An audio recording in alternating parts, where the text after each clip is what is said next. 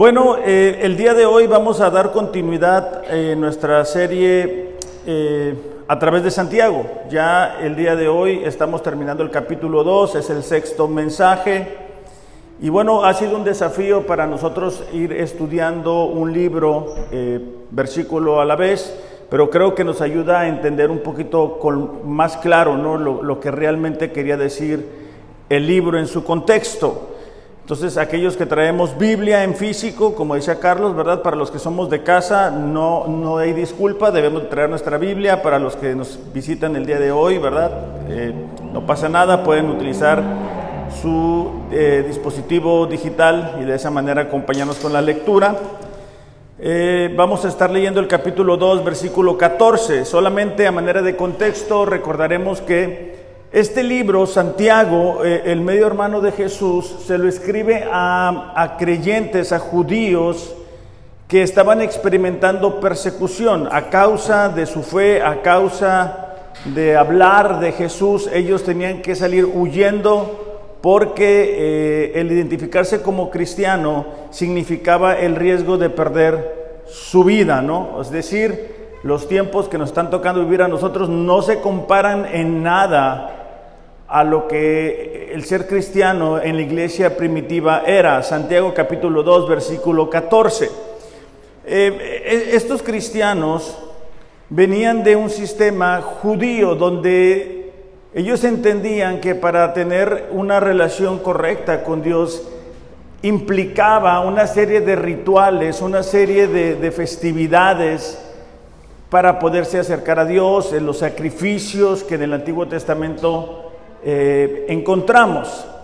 Pero eh, ahora estaban yéndose del otro lado, es decir, ellos escucharon acerca de un mensaje lleno de esperanza en el cual podían nacer de nuevo, que ofrecía grandes bendiciones, entonces estaban del otro lado, es decir, ellos creían que era solamente eh, el creer intelectualmente acerca de algunas verdades bíblicas lo que les permitía nacer de nuevo, tenían el mensaje incompleto. Y eso es muy importante para el día de hoy, para nosotros, porque hay muchas personas, y quizá eh, nos vamos, vamos a identificarnos con esto, muchas personas que dicen que son cristianos.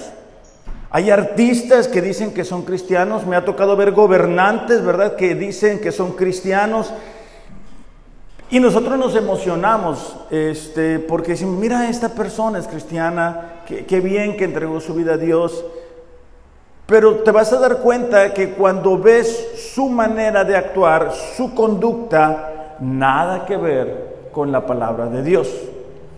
El día de hoy vamos a, ver si, si, esto es posible, es decir, es posible eh, creer en Dios y no tener acciones que respaldan esa confianza? Porque todos conocemos a personas y no, no, necesitan ser artistas. Hay personas que dicen, no, yo creí en Dios desde que estaba, desde, desde chico, yo nací en la iglesia cristiana.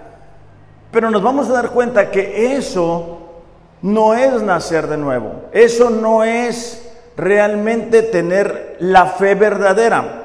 Ese es el título del mensaje de esta mañana.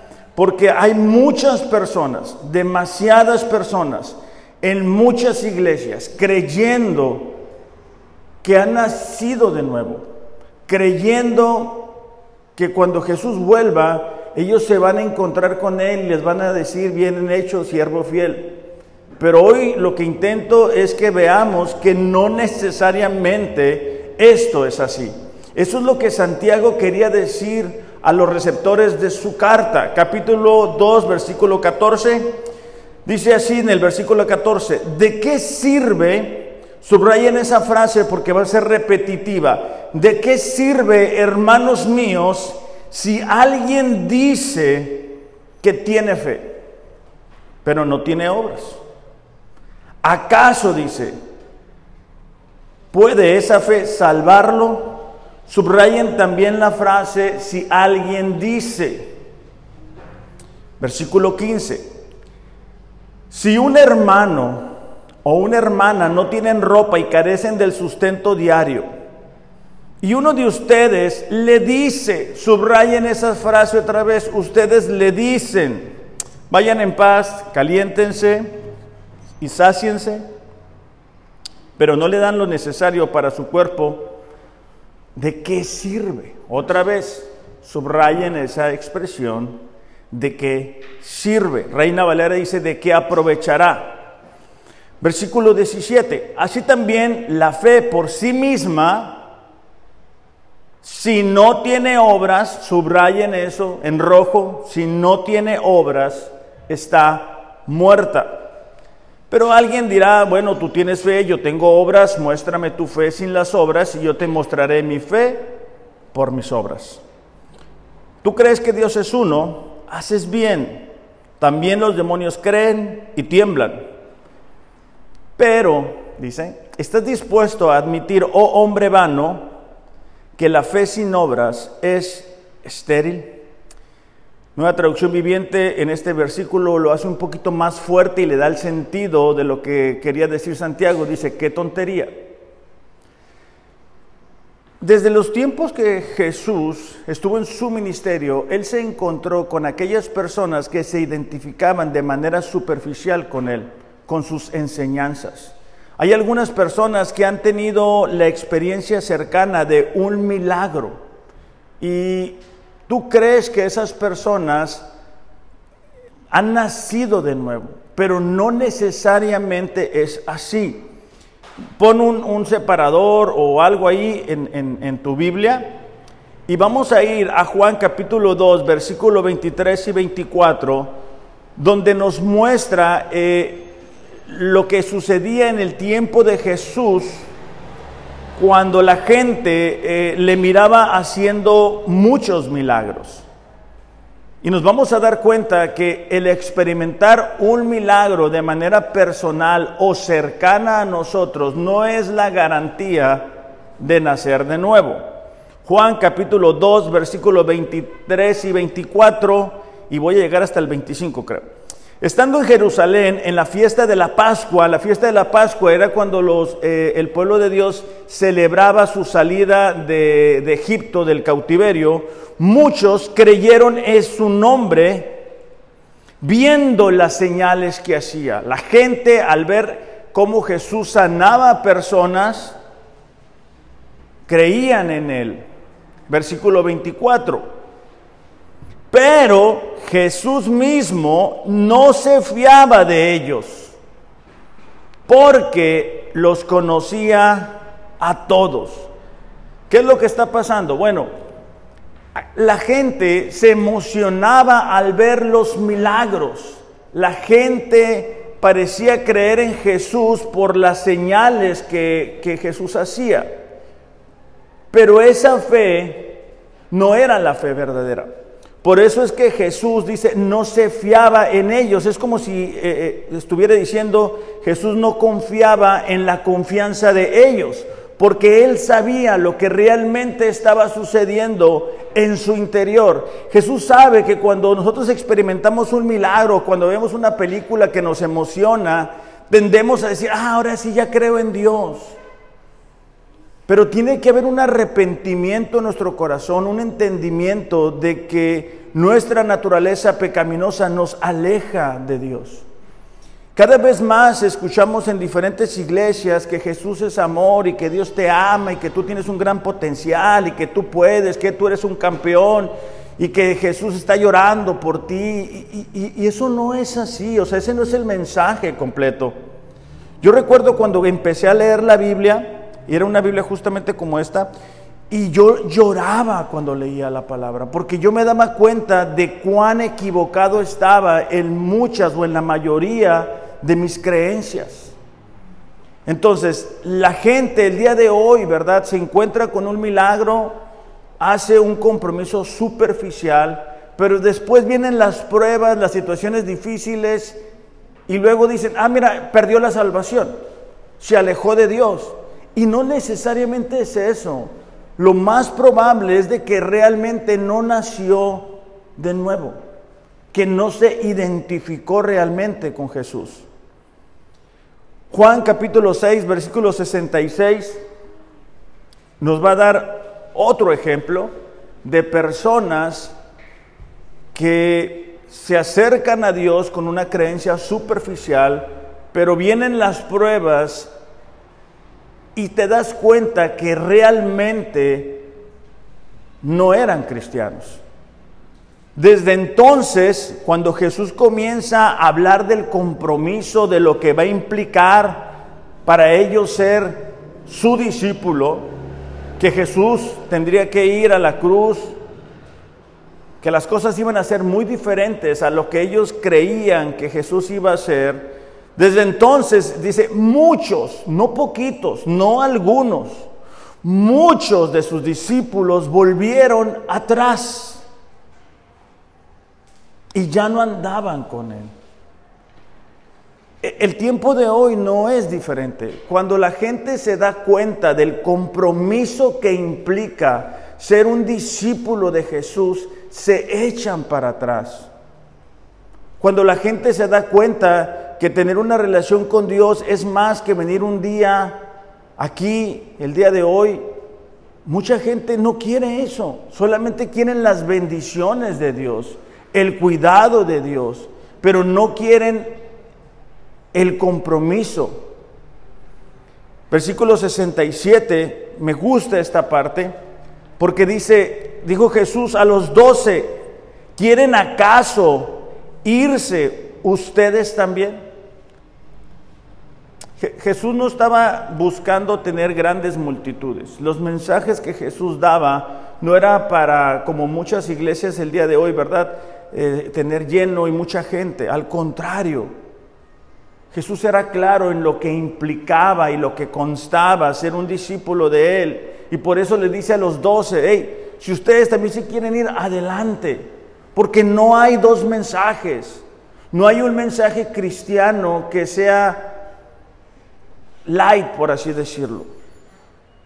Entonces, para los, para los eh, receptores de la carta, de Santiago, ellos estaban pasando de un sistema de rituales, de obras, de acciones para alcanzar la salvación, a un sistema de, bueno, solamente creo de forma superficial, creo mientras no haya compromiso.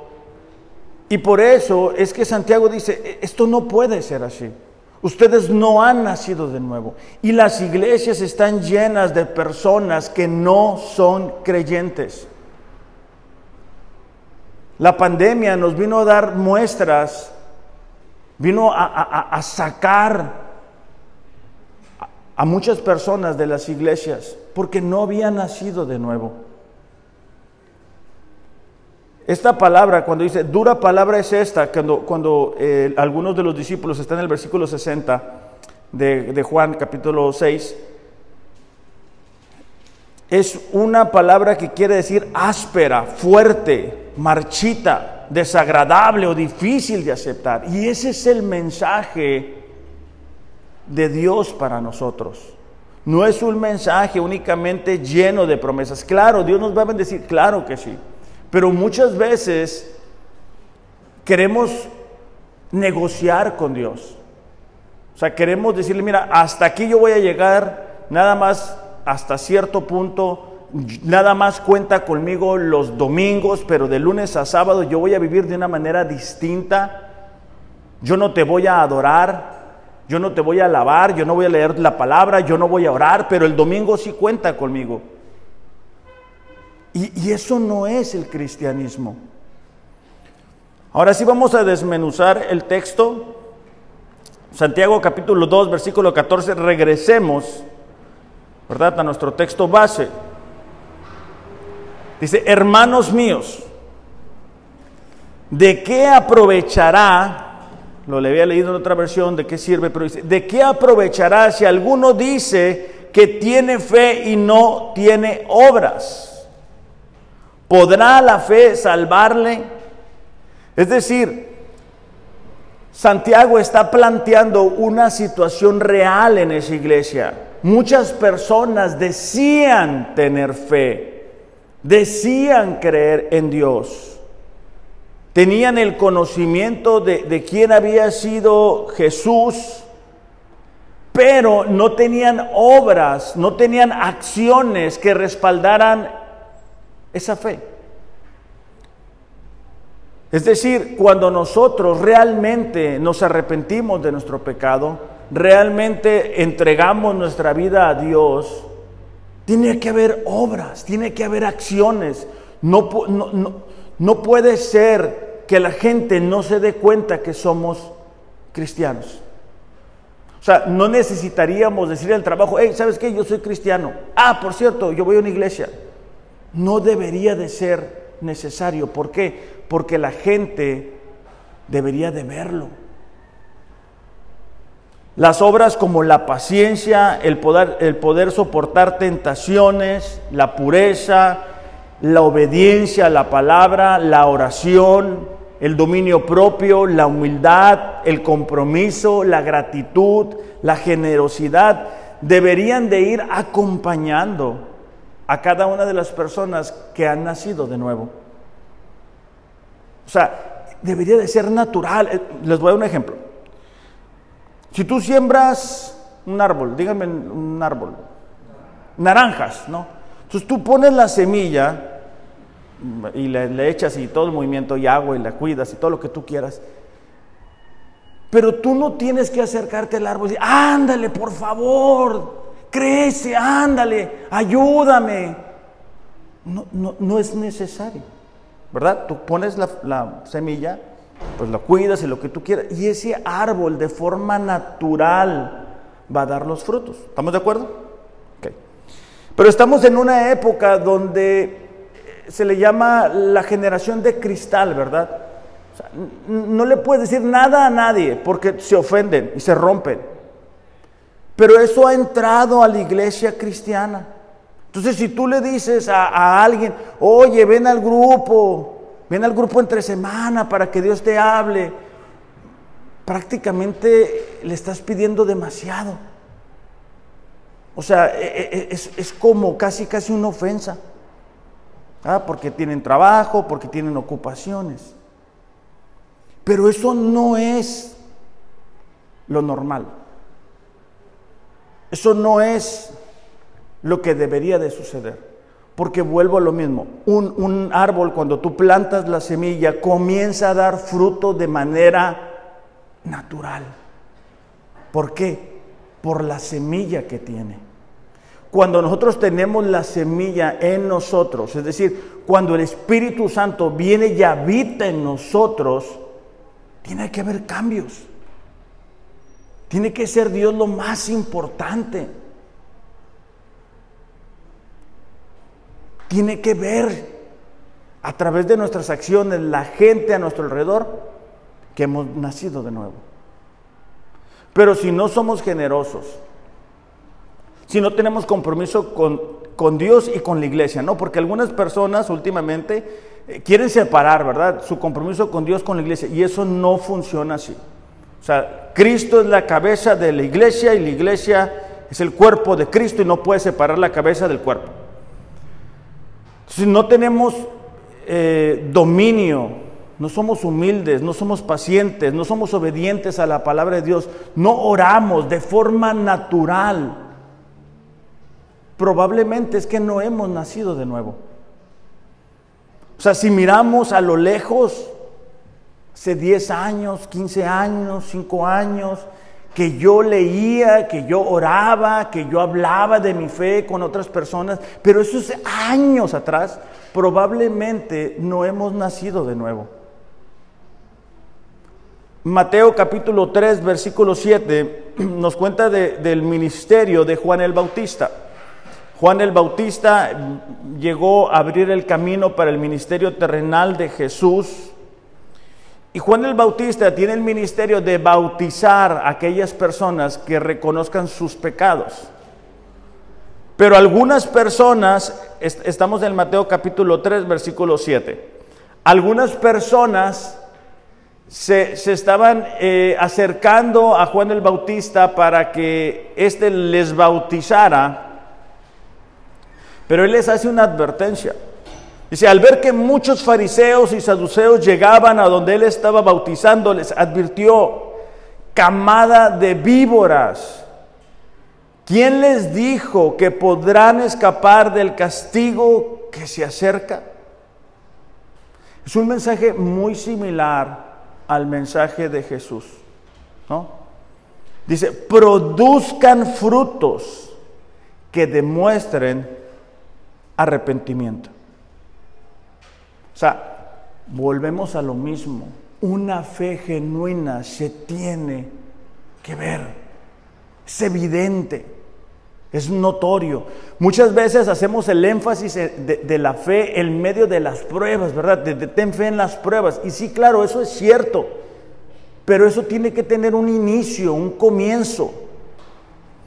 Juan Calvino dijo así, la fe sola justifica, pero la fe que justifica nunca está sola. Entonces, para estos creyentes, eh, estaban, vuelvo lo mismo, yéndose del otro lado, dicen, bueno, yo soy salvo por la fe, yo tengo fe en Dios, yo creo en Dios, pero no tenían obras, no tenían acciones. Las acciones no son el medio para alcanzar la salvación. Es el resultado de haber creído en Dios. Cuando encontramos en el Evangelio de Lucas capítulo 19 un encuentro de, saqueo con Jesús, nos damos cuenta que siempre las acciones van respaldando o van acompañando a la fe genuina. Jesús tiene un encuentro con Saqueo, un hombre pecador, un hombre que se había hecho rico a través de, vamos a decirlo así, de tranzas. Y en el versículo 8 de, de Lucas capítulo 19 dice, he aquí Señor, dice, la mitad de mis bienes doy a los pobres. Y si en algo he defraudado a alguno, se lo devuelvo cuadriplicado. ¿Qué estaba haciendo Saqueo? Estaba acompañando a su fe con acciones. Había un cambio en su conducta. Nosotros no podemos ser cristianos y tranzas. No podemos ser cristianos y ser injustos. No podemos ser cristianos y corruptos porque no van acompañadas unas cosas de la otra, no, puede, no, funciona así.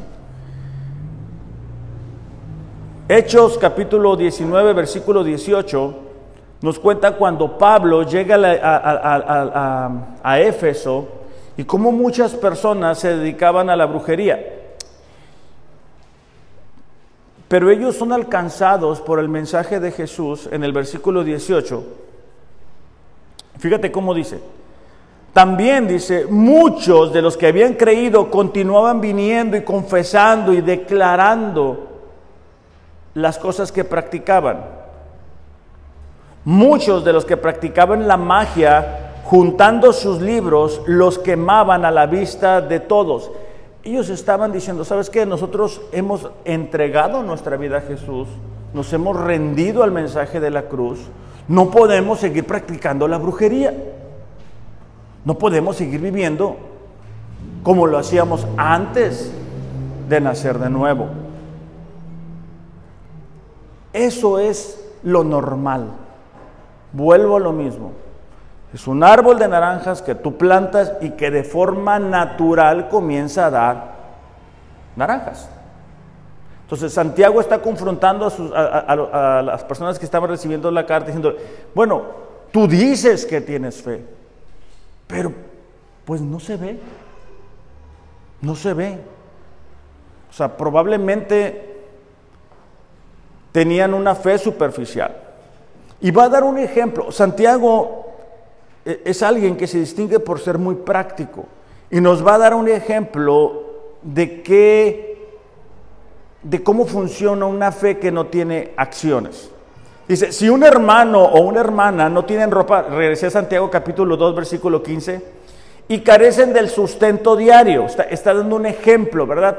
Algunas personas de la iglesia no tenían eh, ropa, eh, carecían del sustento diario. Versículo 16, y uno de ustedes les dice, vayan en paz, caliéntense, sáciense, pero no les dan lo necesario. ¿De qué sirve? O sea, Santiago dice, ok, vamos a suponer, les voy a dar un ejemplo, como decía mi mamá. Te lo voy a explicar con manzanas. Alguien en la iglesia tiene una necesidad, una necesidad que es real. Les falta alimento. Y alguien de ustedes le dice, bueno, que te vaya bien, cuídate, abrígate, porque está haciendo frío. Esa persona que está recibiendo esas palabras, pregunto, ¿se le quitó el hambre? ¿Se le quitó el hambre? Gracias. De la misma forma, una persona que dice que tiene fe y no tiene acciones, no tiene una fe verdadera. Fíjate en el versículo 17. Así también la fe por sí misma, si no tiene obras, está muerta, es inexistente. Versículo 18. Bueno, alguien dirá, dice Santiago, como que Santiago conocía cómo algunos creyentes de ese tiempo craneaban, ¿verdad? Pensaban, analizaban. Dice, quizá alguno de ustedes dice, bueno, tú tienes fe, yo tengo obras. Entonces Santiago hace una pregunta. Muéstrame tu fe sin tus obras. Es decir, ¿cómo me vas a demostrar, dice Santiago, que tú tienes fe si no se te ve? Utilizando el mismo ejemplo. Pusimos la semilla del, árbol de naranja, ¿verdad? Entonces empieza a, a salir, este, por lo que sale al principio, ¿no? este, el palito y así esto. E, ese árbol, ¿cómo puede demostrar que es árbol de naranja? ¿Cuándo nos damos cuenta que es un árbol de naranjas? Pues cuando vemos las naranjas. Entonces Santiago dice, muéstrame tu fe sin tus obras y yo te voy a mostrar mi fe a través de mis obras. O sea, Santiago dice, ok, tú dices que tú tienes fe, pues tú no tienes manera de demostrármelo. ¿Cómo, me vas a demostrar? Por lo que tú dices, pero lo que tú dices, pues es lo que tú dices. Santiago dice, yo te voy a enseñar dónde está mi fe a través de mis acciones. Tú dices que crees en Dios, que Dios es uno. Bien haces. Esta declaración para los judíos era algo que les enseñaban de que era desde que eran pequeños. De hecho, eh, se le llama el, Shema y era una oración que recopilamos en, en, Deuteronomio capítulo 6, versículo 4, donde dice, oye Israel, Jehová nuestro Dios, Jehová uno es. Desde pequeños a ellos se les enseñaba eso. Entonces ellos sabían que, que había un Dios conocimiento. Pero ellos desligaban el siguiente versículo, porque Deuteronomio capítulo 6, versículo 5 dice, amarás a Jehová tu Dios con todo tu corazón, con toda tu alma y con todas tus fuerzas. Entonces Santiago dice, ok, ya sé para dónde vas, ya sé lo que me vas a decir. Yo sé que tú me vas a decir que crees que Dios es uno, o sea, tú crees que Dios existe. Él, en un tono sarcástico, dice, bien haces. Hay otras versiones que dice, bien hecho. También dice, los demonios creen y tiemblan. Es decir, los demonios son monoteístas. O sea, los demonios saben quién es Dios. Los demonios reconocen quién es Dios. Cuando Jesús estaba en su, en su ministerio terrenal, con frecuencia vemos eh, momentos en los cuales dicen, ¿sabes qué? Ya nos viniste a, castigar antes de Jesús, Hijo del Altísimo. ¿Se acuerdan? Y, en algunas ocasiones Jesús dice, hey, cállate. Ok. Esa expresión de que los demonios creen y tiemblan nos hace darnos cuenta que los demonios reconocen quién es realmente Dios. Y muchos que dicen ser cristianos el día de hoy no tiemblan ante Dios. No tiemblan ante su palabra. No tiemblan ante la realidad que el día de mañana o en algún tiempo Él, él va a venir a pedirnos cuentas. No, no tiemblan ante nada de eso. Viven la vida como si no lo conocieran. La siguiente, para terminar ahí dice, mas quieres saber, hombre vano, que la fe sin obras es muerta. Vuelve lo mismo, nueva traducción viviente dice, qué tontería, ¿no? Entonces, Juan capítulo, primera de Juan capítulo 3, versículo 7, nos va a ayudar a entender lo que Santiago está queriendo decir aquí. Porque, porque Santiago le dice, bueno, ok, ustedes como judíos, ustedes que dicen creer en Dios, dicen que creen que Dios existe. Pues sí, pero eso, básicamente Santiago dice, eso, eso no es nada, eso no te convierte en un cristiano. ¿Por qué? Porque los demonios creen en eso. A diferencia de algunos de ustedes de Santiago, ellos tiemblan. Ellos saben quién es Dios. Ellos reconocen quién es Cristo. Primera de Juan capítulo 3 versículo 7 nos va a ayudar a entender esto. Hijos míos, dice, que nadie los engañe. El que practica la justicia es justo, así como Él es justo. El que practica el pecado es del diablo porque el diablo ha pecado desde el principio. Fácil.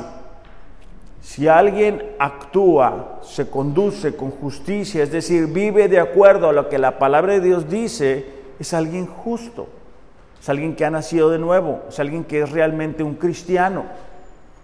Pero si alguien dice, vive en desobediencia a la palabra, esa persona no ha nacido de nuevo. Es el que practica el pecado es del diablo. O sea, aquí no hay a la mitad. Aquí hay de dos sopas. O somos hijos de Dios o somos hijos del diablo. Así de fácil. Entonces, por eso es que Santiago está diciendo, no se compliquen. O tienen fe en Dios o no la tienen. Si ustedes dicen que tienen fe en Dios, pero viven como si no conocen a Dios, ha nacido de nuevo.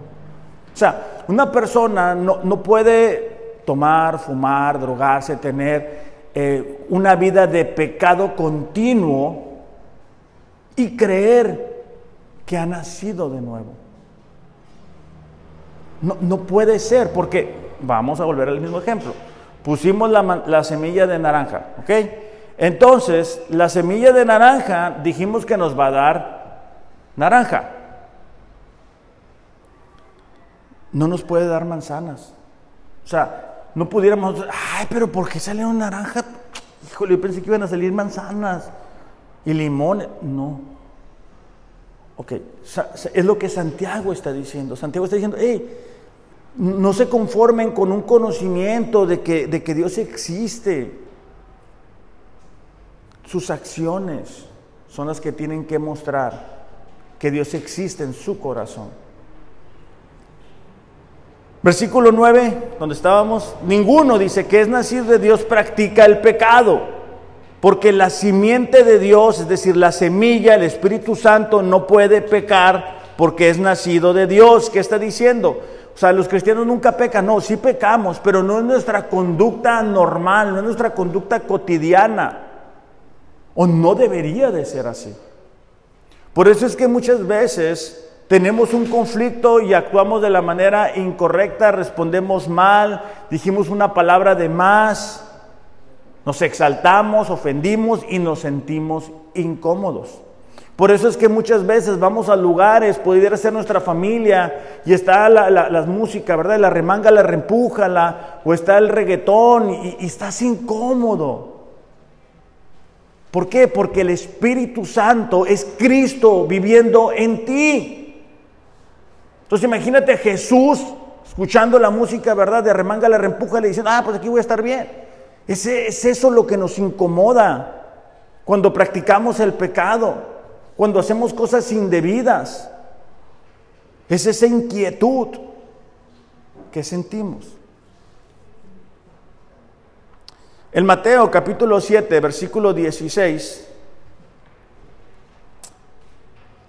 Jesús quiere advertir a sus discípulos acerca de los falsos maestros.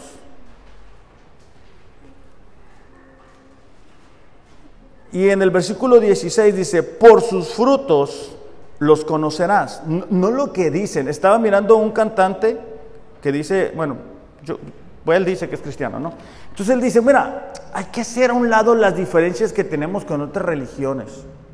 Hay que unirnos en lo que sí creemos y adorar juntos. Pero ¿cómo? O sea, Jesús no dijo eso. Jesús dijo, yo soy el camino, la verdad y la vida. Nadie viene al Padre si no es a través de mí. Entonces, eso de, de hacer un lado las diferencias no puede ser. Entonces, por los frutos. Hay gente que escribe muy bonito canciones, hay gente que enseña muy bonito, pero sus frutos, sus acciones, su conducta, es en la manera en que tú, tú lo vas a poder reconocer. Y hace una pregunta Jesús, ¿acaso se recogen uvas de los espinos o higos de los cardos? Volvemos al mismo ejemplo. Si pusimos la semilla de naranja, no debemos de sorprendernos que salgan naranjas, ¿verdad? No debemos estar esperando manzanas ni limones ¿Por qué? Porque es la semilla que pusimos. Versículo 18, un árbol bueno no puede producir frutos malos. Hay personas, ¿verdad?, que dicen, bueno, yo peco, yo hago esto, yo hago lo otro, pero Dios conoce mi corazón. Dios sabe que yo lo amo. No es cierto. No funciona así. No, ese no es el Dios de la Biblia. ¿Ok? ¿Por qué? Versículo 21. No todo el que me dice, Señor, Señor, entrará en el reino de los cielos, sino el que hace la voluntad de mi Padre que está en los cielos. Por eso es que cuando estemos con el Señor, muchas personas no van a estar ahí.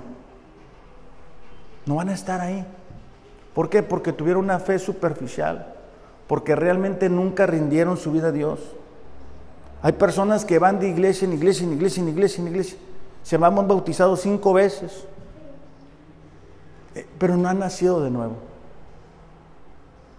Versículo 22. Muchos me dirán en aquel día, Señor, no profetizamos en tu nombre y en tu nombre echamos fuera demonios y en tu nombre hicimos muchos milagros.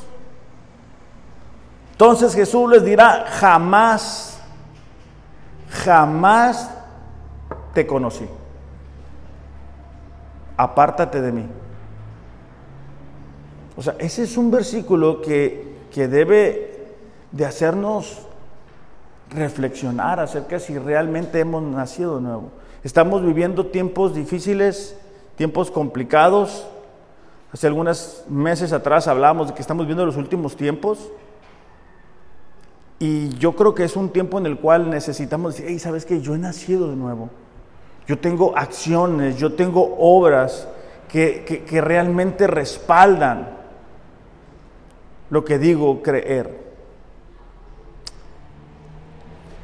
En 1 de Juan capítulo 2, versículo 4, creo que ya me pasé de tiempo.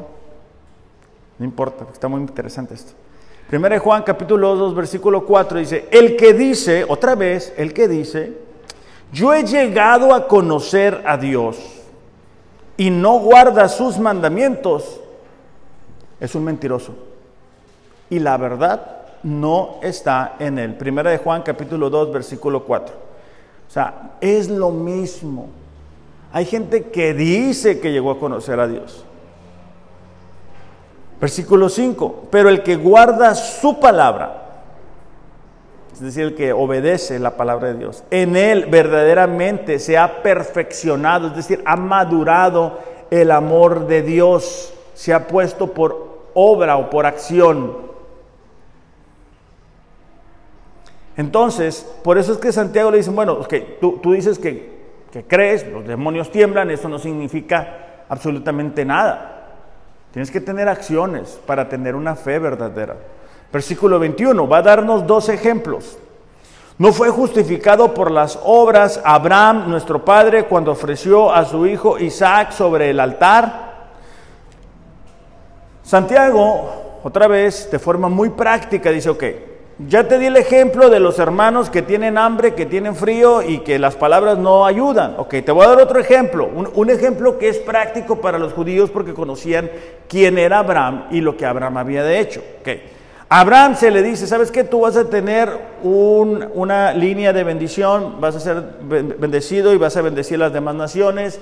Viene un hijo, viene el hijo, Jesús, este, perdón, Dios le dice, ¿sabes qué? Sacrifícame a tu hijo en un lugar, en un altar. Está en Génesis 22, lo pueden buscar más tarde.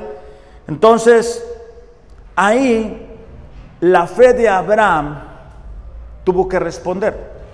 Por eso es que dice, no fue justificado por las obras Abraham, nuestro padre, cuando ofreció a su hijo Isaac sobre el altar. Versículo 22, ya ves, dice, que la fe actuaba juntamente con sus obras. Como resultado de las obras, la fe fue perfeccionada, es decir, fue madurada, fue puesta en práctica. No te das cuenta de la fe genuina de alguien hasta que no se ve en práctica, en acción, en conducta. Entonces él está diciendo, mira, acuérdate de Abraham. Abraham fue puesto a prueba. Abraham tuvo que ofrecer a su hijo Isaac. Pero Abraham no dijo, bueno, yo creo en ti, Dios, confío en ti, pero no voy a hacer lo que tú me dices. Abraham, cuando Dios le da esa instrucción, dice que inmediatamente, eh, ¿verdad?, preparó las cosas y el día siguiente sale y está allá y está, está listo para sacrificar a su hijo.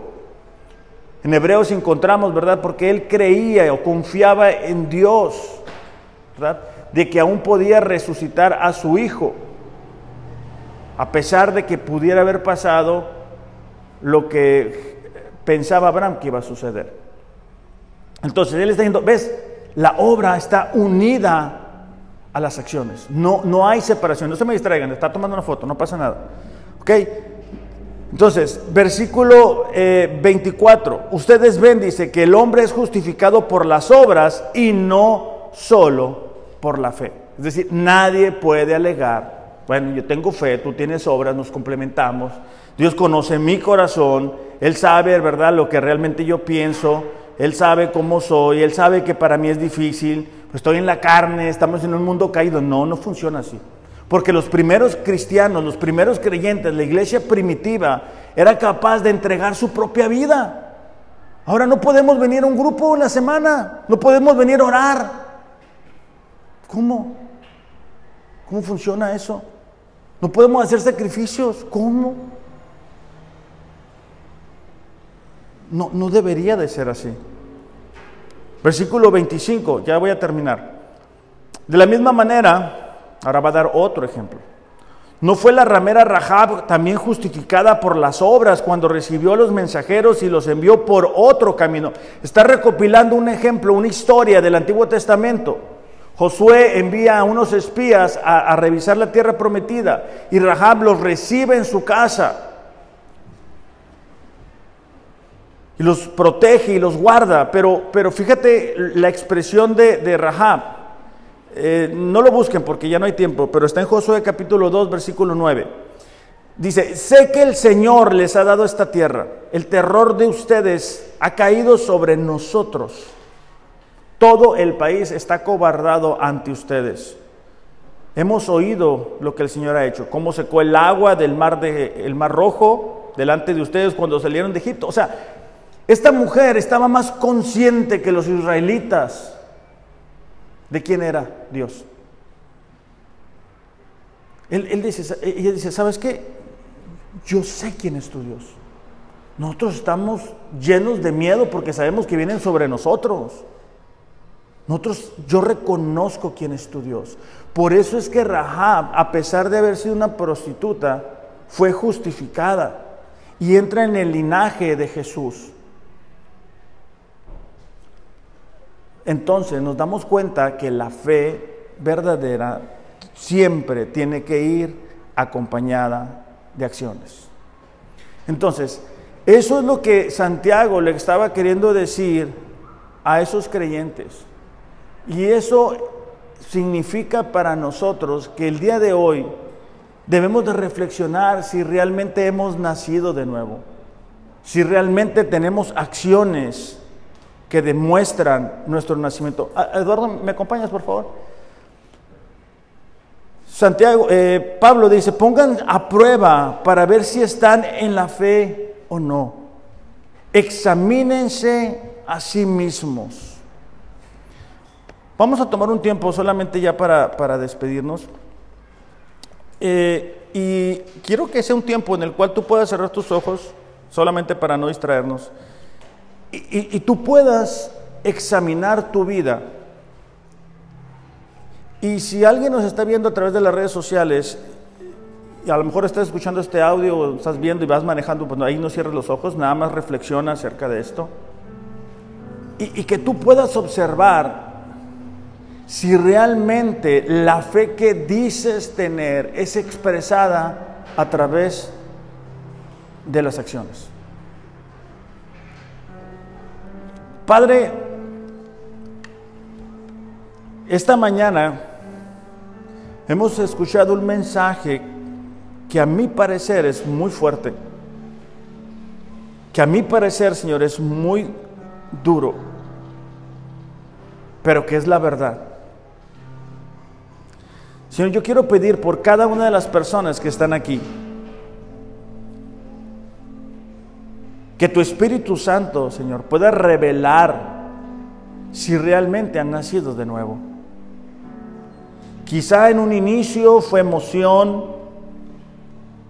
quizá en un inicio fue una necesidad lo que nos acercó a ti, pero realmente, realmente no nacimos de nuevo.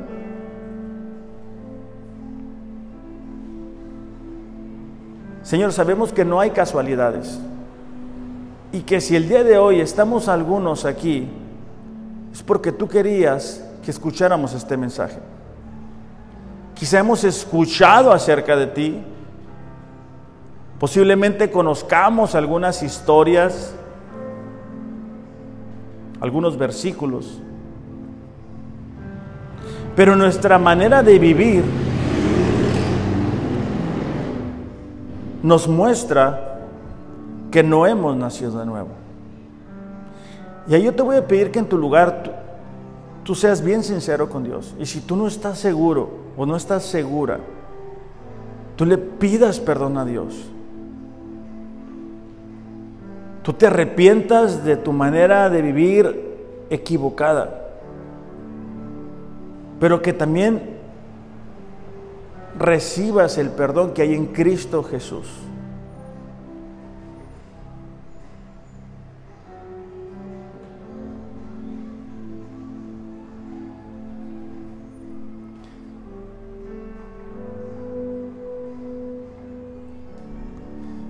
Señor, pedimos que tu Espíritu Santo pueda tratar con cada uno de los que estamos aquí, de los que nos están viendo a través de las redes sociales y de los que vayan a ver este video.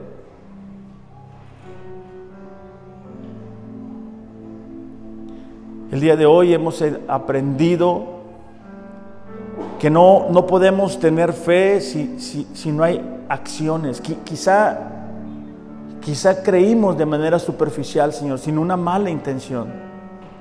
Pero a lo mejor nos frustramos porque no podemos actuar de una manera diferente. Y eso es posiblemente porque tu Espíritu Santo no está en nosotros. Pero esta mañana, Señor, cada uno de nosotros, de manera personal, y ahí en tu lugar, tú tienes que hacer una rendición de tu vida ante Dios y decir, Señor, ayúdame, perdóname, envía tu Espíritu Santo a vivir en mí, me arrepiento de mis pecados.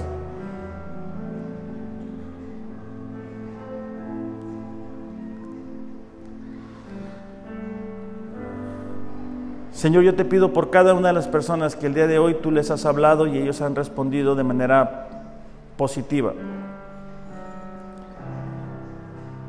Quizá algunos no se habían dado cuenta que no eran cristianos. Quizá algunos se habían conformado con la fe de alguien, con las historias de alguna persona cercana Pero el día de hoy, Señor, se están acercando con la fe de reconocer que te necesitan en sus vidas. Con la fe necesaria de decir, Señor, ayúdame a arrepentirme de mis pecados. Ayúdame a nacer de nuevo. Ayúdame a ser libre de, mi manera de vivir. En el nombre de Jesús. Amén. Iglesia, reflexionemos acerca de lo que hemos estudiado, repasemos algunos textos. Creo que es importante que podamos entender esto y, si conocemos alguna persona que dice ser cristiana, este, no, no vayamos para con ellos en forma de pleito, sino para ayudarles a que, a que puedan nacer de nuevo y de esa manera ellos puedan experimentar de la bendición que es ser un hijo de Dios. Que tengan un excelente, excelente domingo. Los amo, pero Dios les ama más. Gracias.